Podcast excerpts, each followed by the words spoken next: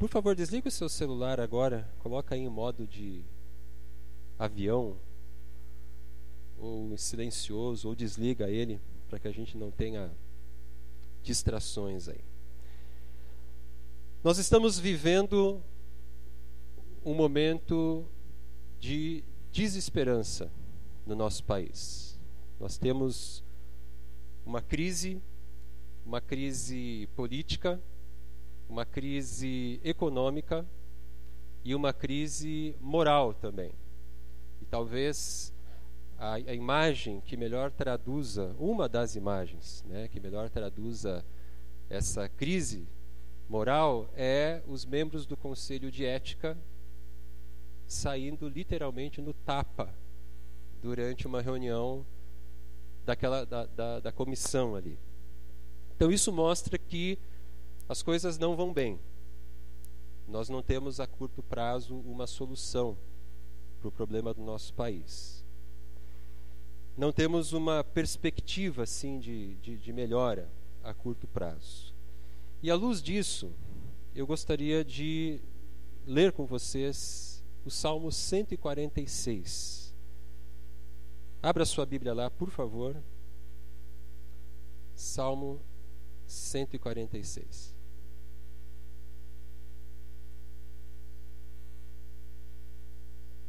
Meu tema hoje é o povo da esperança.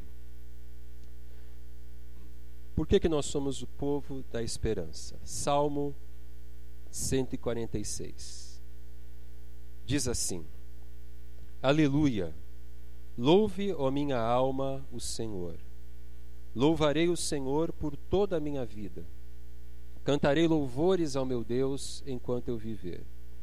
Não confiem em príncipes, em meros mortais, incapazes de salvar. Quando o espírito deles se vai, eles voltam ao pó. Naquele mesmo dia, acabam-se os seus planos. Como é feliz aquele cujo auxílio é o Deus de Jacó, cuja esperança está no Senhor, no seu Deus, que fez os céus e a terra, o mar e tudo que neles há, e que mantém a sua fidelidade para sempre. Ele defende a causa dos oprimidos e dá alimento aos famintos. O Senhor liberta os presos. O Senhor dá vista aos cegos. O Senhor levanta os abatidos. O Senhor ama os justos. O Senhor protege o estrangeiro e sustém o órfão e a viúva, mas frustra o propósito dos ímpios. O Senhor reina para sempre. O teu Deus, ó Sião, reina de geração em geração. Aleluia. Esse é um salmo para nos trazer esperança. Nós estamos no meio de uma crise, como eu falei, e nas crises nós podemos aprender algumas coisas. As crises, como se diz, são grandes oportunidades também. Uma das coisas importantes que nós podemos aprender na crise é não coloque a sua esperança em líderes humanos. Lá no vers nos versículos 13 e 4 do Salmo diz: Não confiem em príncipes.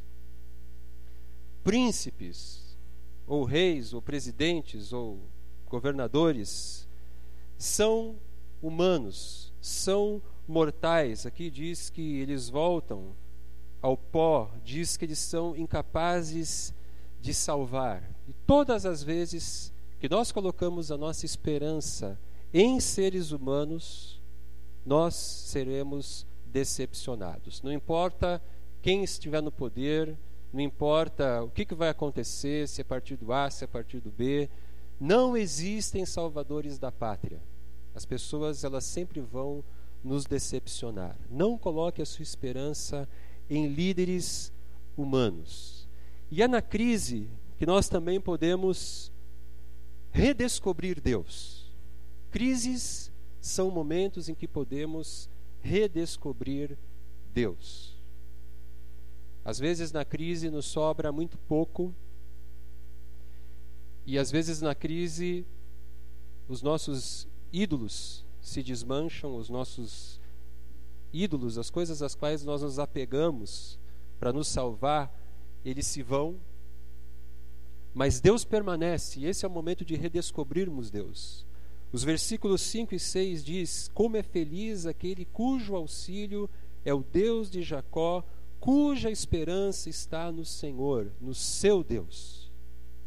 Não no dinheiro, não nos negócios, não no fulano de tal, no ciclano, mas em Deus. E o versículo 6 diz que Deus criou todas as coisas e que ele mantém a sua fidelidade para sempre. Deus é o Criador e Deus ele é fiel. E ele mantém a sua fidelidade. Deus, Deus é, é soberano. E a prova da fidelidade de Deus aparece nos versículos de 7 a 9. Olha lá os versículos de 7 a 9. Ele defende a causa dos oprimidos, dá alimento aos famintos, liberta os presos, dá vista aos cegos, etc, etc, etc. Nós vamos voltar a esse versículo. Se você ler esses versículos com calma, você vai perceber que quem realizou todas essas coisas, que aqui no Salmo aparece de uma maneira profética, foi Jesus, o Messias. Jesus é quem defende a causa dos oprimidos, alimenta os famintos, liberta os presos e assim por diante. Quando nós passamos por momentos de desesperança, nós precisamos nos lembrar que acima de tudo, acima do caos que existe sobre o nosso país, caos causado por nós mesmos, caos causado pelos nossos governantes. Sobre esse caos reina um Deus soberano. Versículo 10, o último versículo do Salmo diz: O Senhor reina para sempre. Ele reina hoje e ele reinará pelos séculos dos séculos. O teu Deus, ó Sião, reina de geração em geração. Aleluia. Então, eu quero chamar a sua atenção para o versículo 5. Como é feliz aquele cuja esperança está no Senhor, no seu Deus. A desesperança nos homens deve nos levar a colocar a nossa esperança no Senhor. O povo de Deus, portanto, nós, eu e você, nós somos o povo da esperança. Nós somos aqueles que creem que um dia Jesus voltará, julgará toda a humanidade e aí ele dará então a cada um conforme as suas obras, e diante de Jesus não existe engano, ninguém pode enganar a Deus, ele conhece os nossos corações. Ele julgará toda a humanidade e ele estabelecerá novos céus e nova terra, aonde a justiça, a paz e a verdade prevalecerão. E todo mal, toda injustiça serão banidos da criação de Deus. Por causa disso, nós somos o povo da esperança. O Senhor reina hoje. Pode existir um caos no nosso país, mas Deus é soberano. E Ele vai cuidar de nós. E Ele vai voltar um dia. E Ele vai estabelecer o seu reino de maneira plena. Se nós somos o povo da esperança, como povo de Deus, nós podemos então levar a esperança para uma sociedade desiludida e sem perspectiva. Se existe alguém que pode levar esperança para a sociedade brasileira, para as pessoas de Caxias do Sul, essas pessoas somos nós. Nós podemos levar esperança para uma sociedade desiludida e sem perspectiva. Como? Como que nós podemos levar esperança? De pelo menos três maneiras. Levamos esperança às pessoas anunciando o Evangelho no poder do Espírito Santo. O momento que nós estamos vivendo é o momento de evangelizarmos. É o momento de nós chegarmos para as pessoas e dizermos para elas: olha, meu amigo, você precisa de Jesus. Deus tem um plano para a sua vida, Ele pode preencher o seu vazio. Você precisa de Jesus. Esse é o momento em que os ídolos das pessoas estão se esfarelando. Os grandes líderes políticos que as pessoas adoravam estão se esfarelando. O dinheiro está se esfarelando. As pessoas estão com medo. Esse é o momento de nós chegarmos para as pessoas e dizerem: cara, Jesus é a solução para a tua vida. Você está decepcionado, você está desanimado, você está com medo. Jesus morreu pelos teus pecados e Ele tem uma nova vida para você. Ele é suficiente para você. Esse é o momento de nós evangelizarmos. Nós temos uma grande oportunidade diante de nós. Então, precisamos aproveitar essas oportunidades e, e falar de Jesus para as pessoas. E assim nós levamos esperança para elas. Outra maneira de nós levarmos esperança, levamos esperança às pessoas realizando as mesmas boas obras que Jesus realizou. E esse é o chamado da igreja.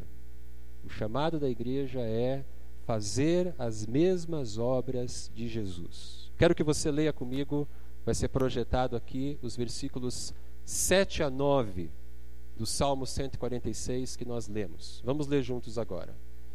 Ele defende a causa dos oprimidos e dá alimento aos famintos. O Senhor liberta os presos. O Senhor dá vista aos cegos. O Senhor levanta os abatidos. O Senhor ama os justos. O Senhor protege o estrangeiro e sustém o órfão e a viúva, mas frustra o propósito dos ímpios. Pois bem, o Senhor faz todas essas coisas. Esse foi o ministério de Jesus. Eu pergunto, como é que Deus faz essas coisas hoje?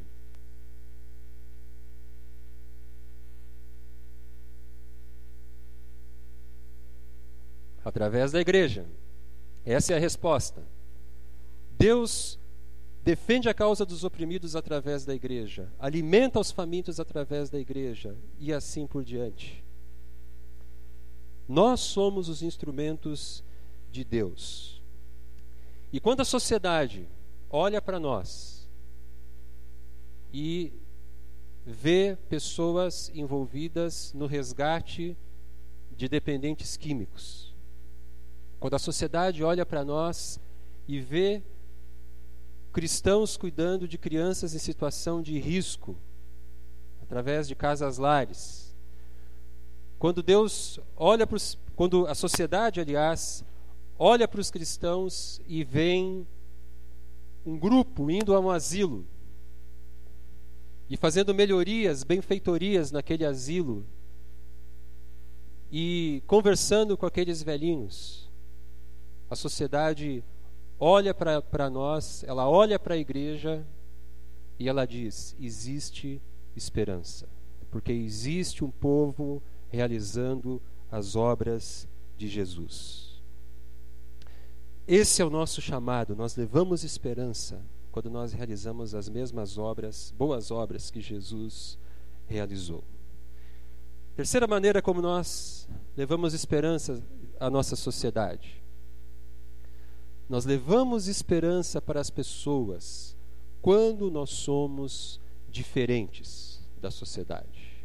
É uma coisa, é um paradoxo. Quando a sociedade olha para nós e ela percebe que nós somos diferentes, nós não fazemos as mesmas coisas que ela faz, isso traz esperança.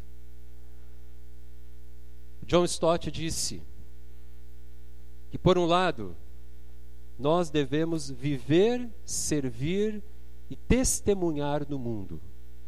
Por outro, nós devemos evitar nos contaminar por ele. Assim, não devemos preservar nossa santidade fugindo do mundo, nem sacrificá-la nos conformando a ele. O que o John Stott quer dizer com isso é que o cristão não deve se isolar da sociedade. Nós não devemos nos retirar, viver num bairro à parte, onde só vivem cristãos, e vamos para o nosso trabalho, não conversamos com ninguém, voltamos para casa. Nós devemos viver no meio das pessoas, no meio do mundo, mas nós não devemos nos deixar contaminar pelos valores desse mundo. O cristão não deve se isolar, mas o cristão não deve se conformar. E ele continua dizendo: Deus está convocando um povo para si e o desafiando a ser diferente de todos. Sejam santos, diz ele repetidamente ao seu povo, porque eu sou santo. Então, o povo de Deus ele precisa ser diferente. Nós precisamos ser diferentes da nossa maneira de viver, da nossa maneira de falar, no nosso comportamento. Nós precisamos ser diferentes na maneira como nós tratamos as pessoas, como nós fazemos negócios, como nós ganhamos dinheiro, como nós vivemos em família, como nós criamos os nossos filhos. Nós temos que ser diferentes na maneira como nós gastamos o nosso dinheiro, na maneira como nós nos divertirmos, etc. E ser diferente não é a mesma coisa que ser esquisito.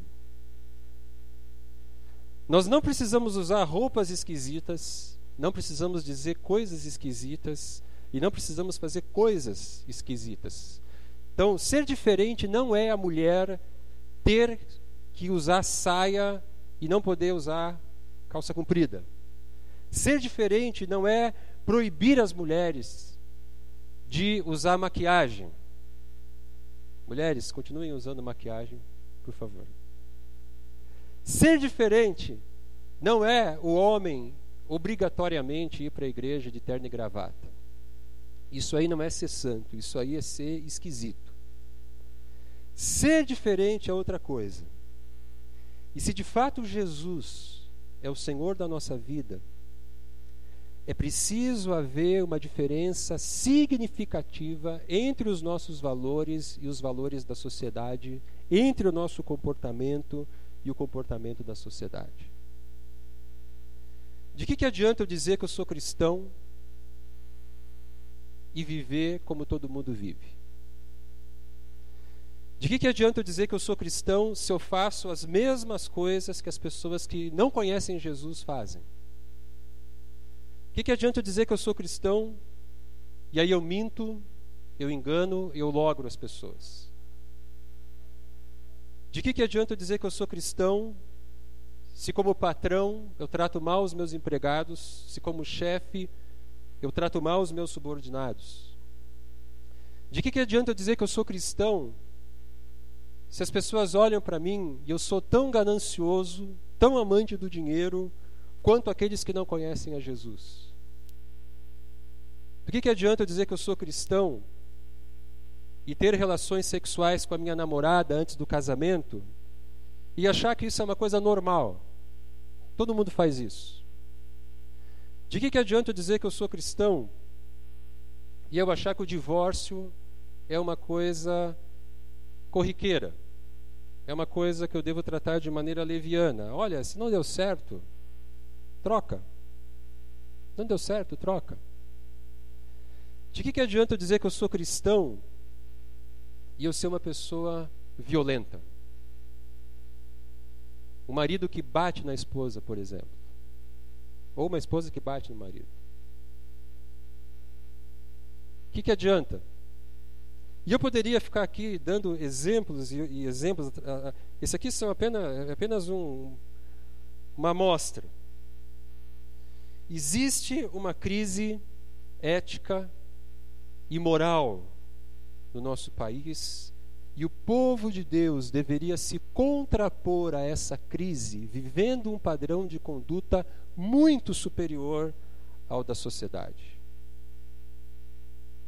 E olha só, se vivermos os padrões do Evangelho, as pessoas terão esperança.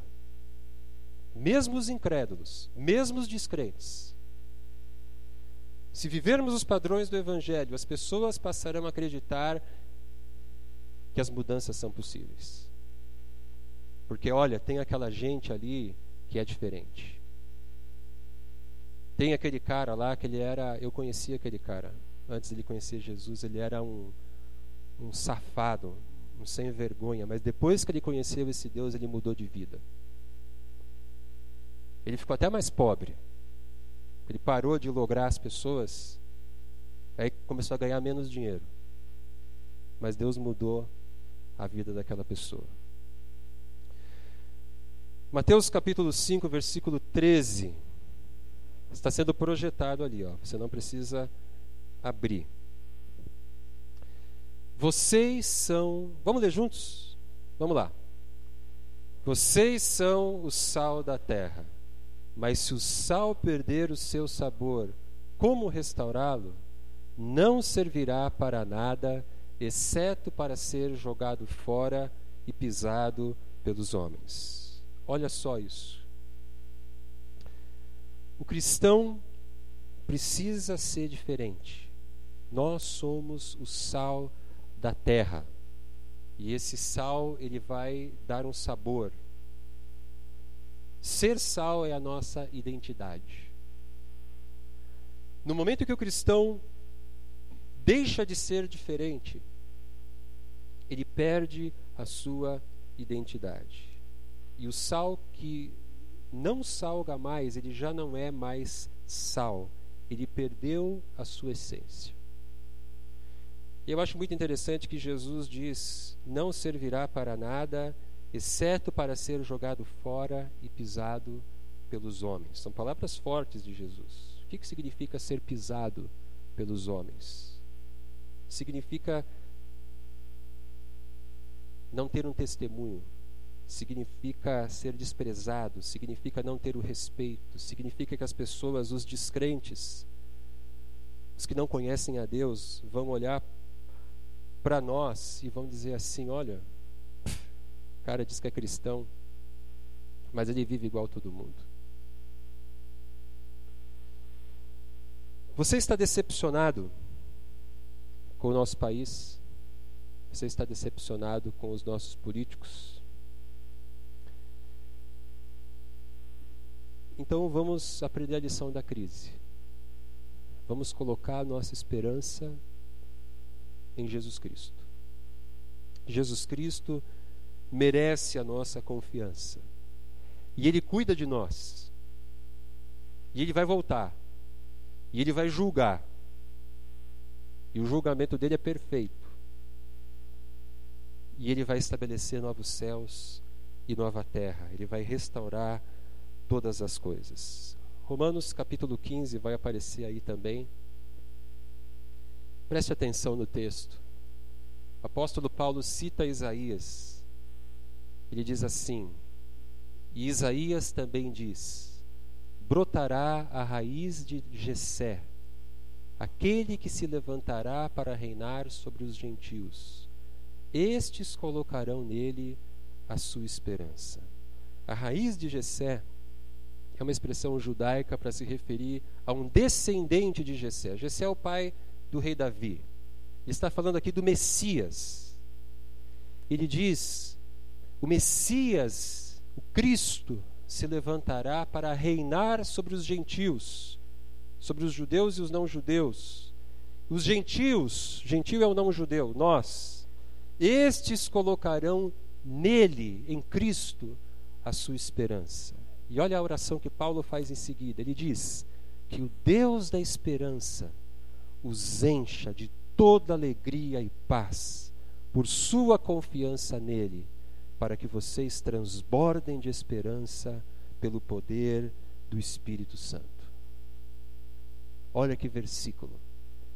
O que Paulo está dizendo é que quando nós colocamos a nossa esperança não em pessoas, mas em Jesus Cristo, mesmo no meio da crise, mesmo no meio do caos, nós podemos experimentar toda alegria e paz.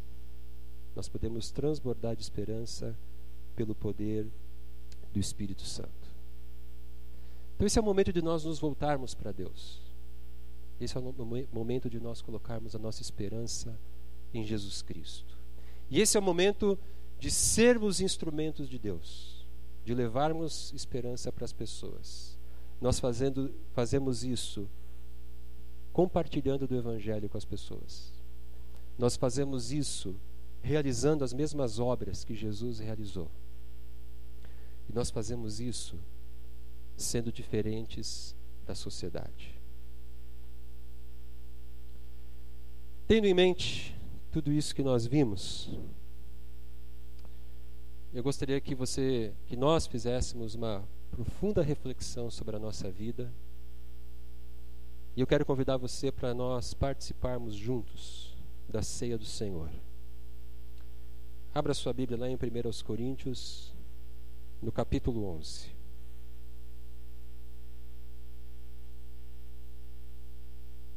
Primeiro aos Coríntios, capítulo 11.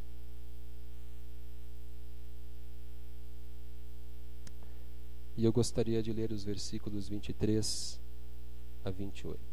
Se a equipe de louvor quiser vir.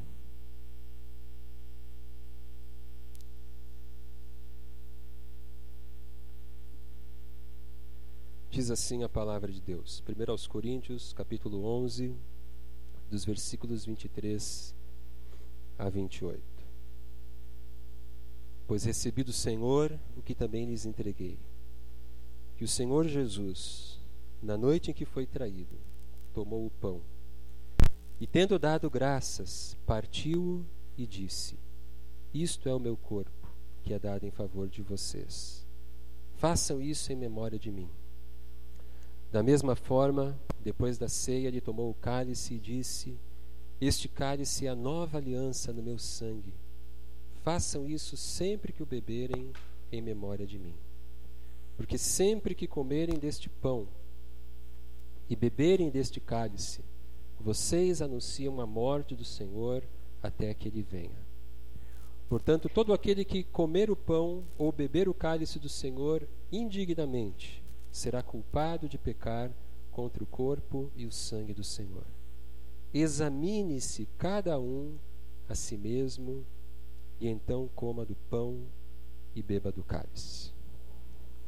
Nós teremos a oportunidade de fazer isso, examinarmos a nós mesmos. E enquanto a equipe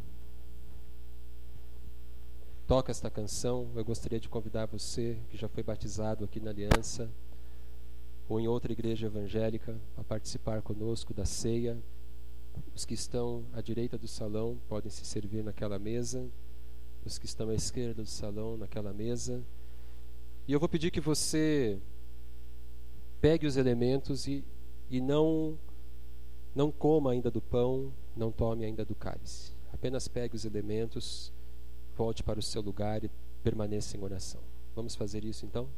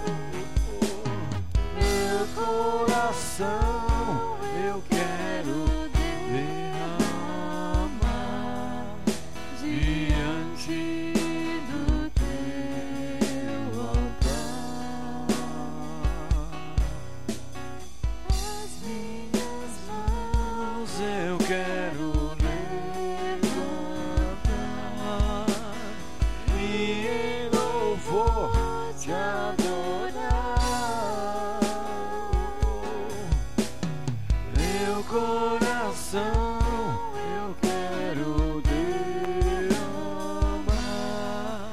diante do teu altar.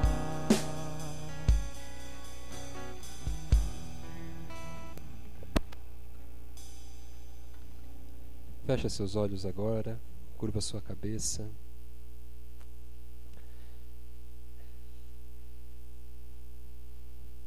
Pergunta que eu gostaria de colocar para nós é: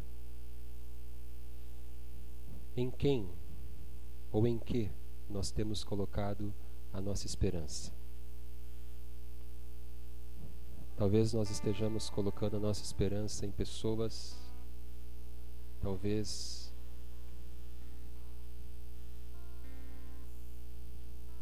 em dinheiro, talvez na nossa